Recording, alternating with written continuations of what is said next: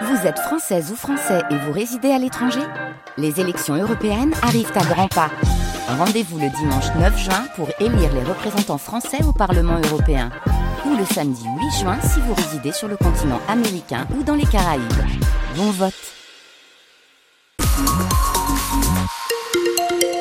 Ralentissements signalés sur l'autoroute A1. Attention, dans le sens Paris vers Lille, on nous annonce un véhicule en panne avant la sortie Seclin. 8 km de bouchons. La voie de droite est, neutralisée.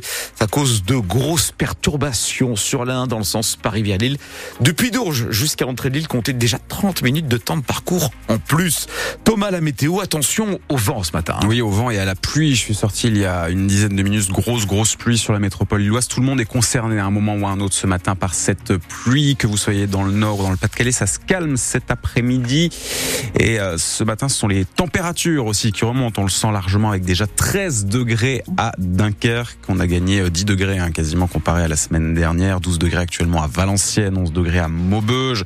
Températures qui vont se maintenir à ces niveaux tout au long de la journée avec toujours du vent. Vent qui va nous concerner encore avec des rafales prévues autour de 80 km heure aujourd'hui. Thomas, le rectorat a commencé à travailler sur sa carte scolaire pour la rentrée 2020. 2024. Et cette année encore, des postes d'enseignants vont être supprimés dans le Nord et le Pas-de-Calais. Oui, puisque les moyens alloués par l'éducation nationale dépendent chaque année du nombre d'élèves attendus en classe. Mais les chiffres de l'INSEE publiés la semaine dernière nous le rappellent une nouvelle fois. Nous faisons moins d'enfants, moins d'enfants, ce qui veut dire moins d'élèves, donc moins d'enseignants.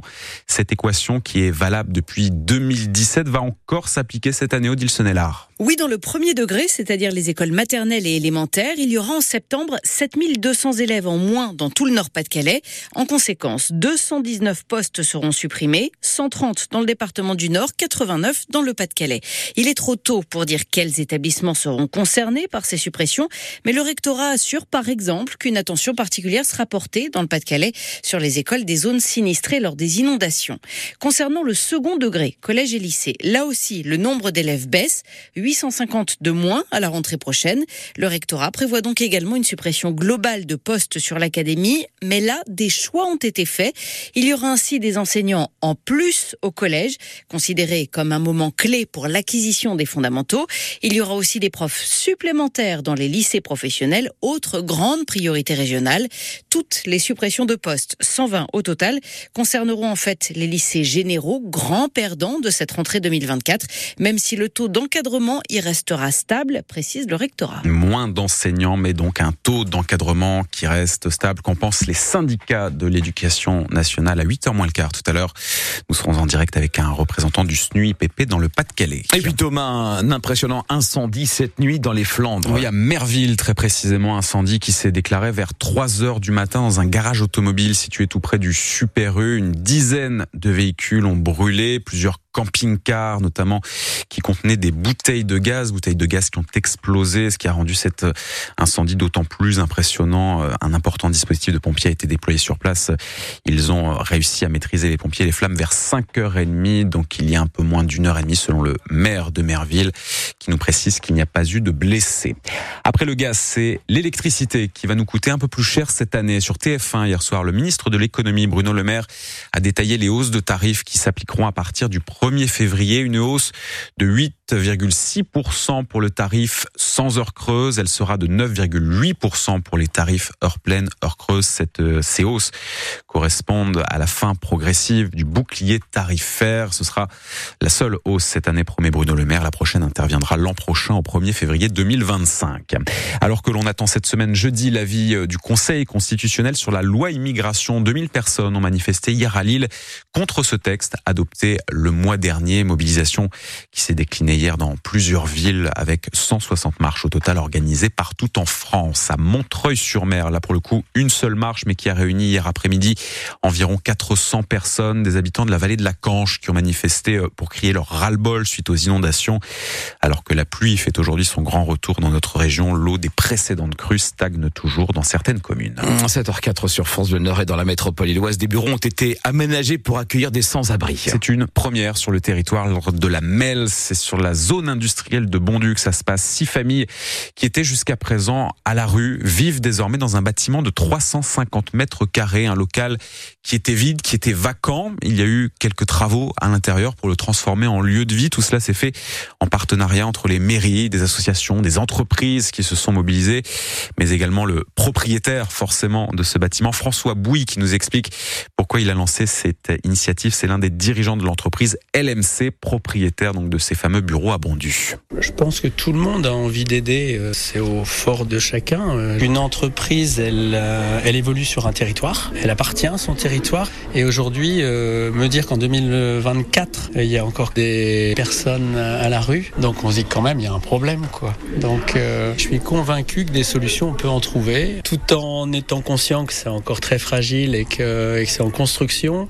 Je vois des très belles choses. Des gens qui ont envie de faire ensemble, qui n'ont pas l'habitude de faire ensemble, les associations, les entreprises, les collectivités, qui euh, se mettent en mouvement et ensemble trouvent les meilleures solutions pour aider des personnes qui sont vraiment en situation de grande précarité. C'est l'élan du cœur ici.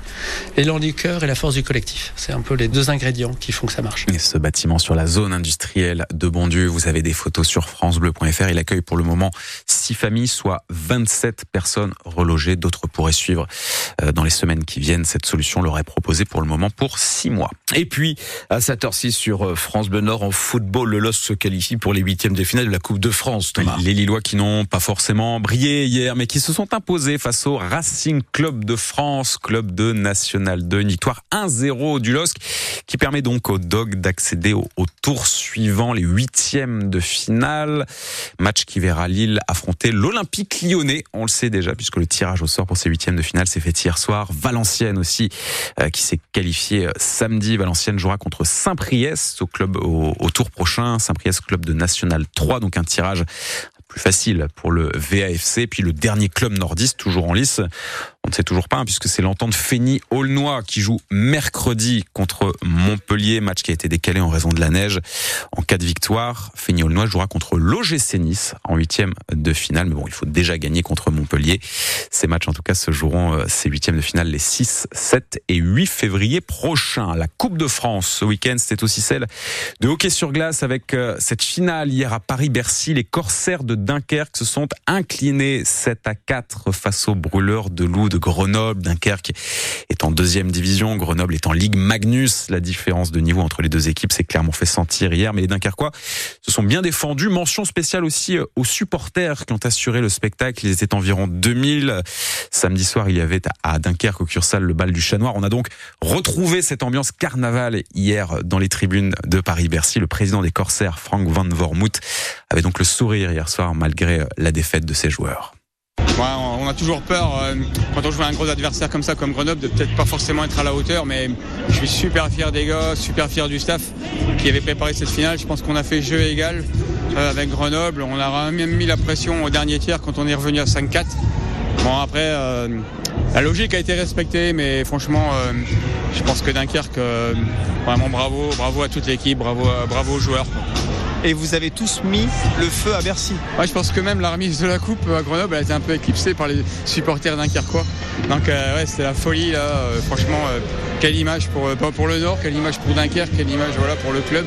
Ça c'était fantastique. Ben, nos supporters ils ont été plus qu'à la hauteur. Je pense que là, par contre, on a gagné largement le match contre les supporters de Grenoble.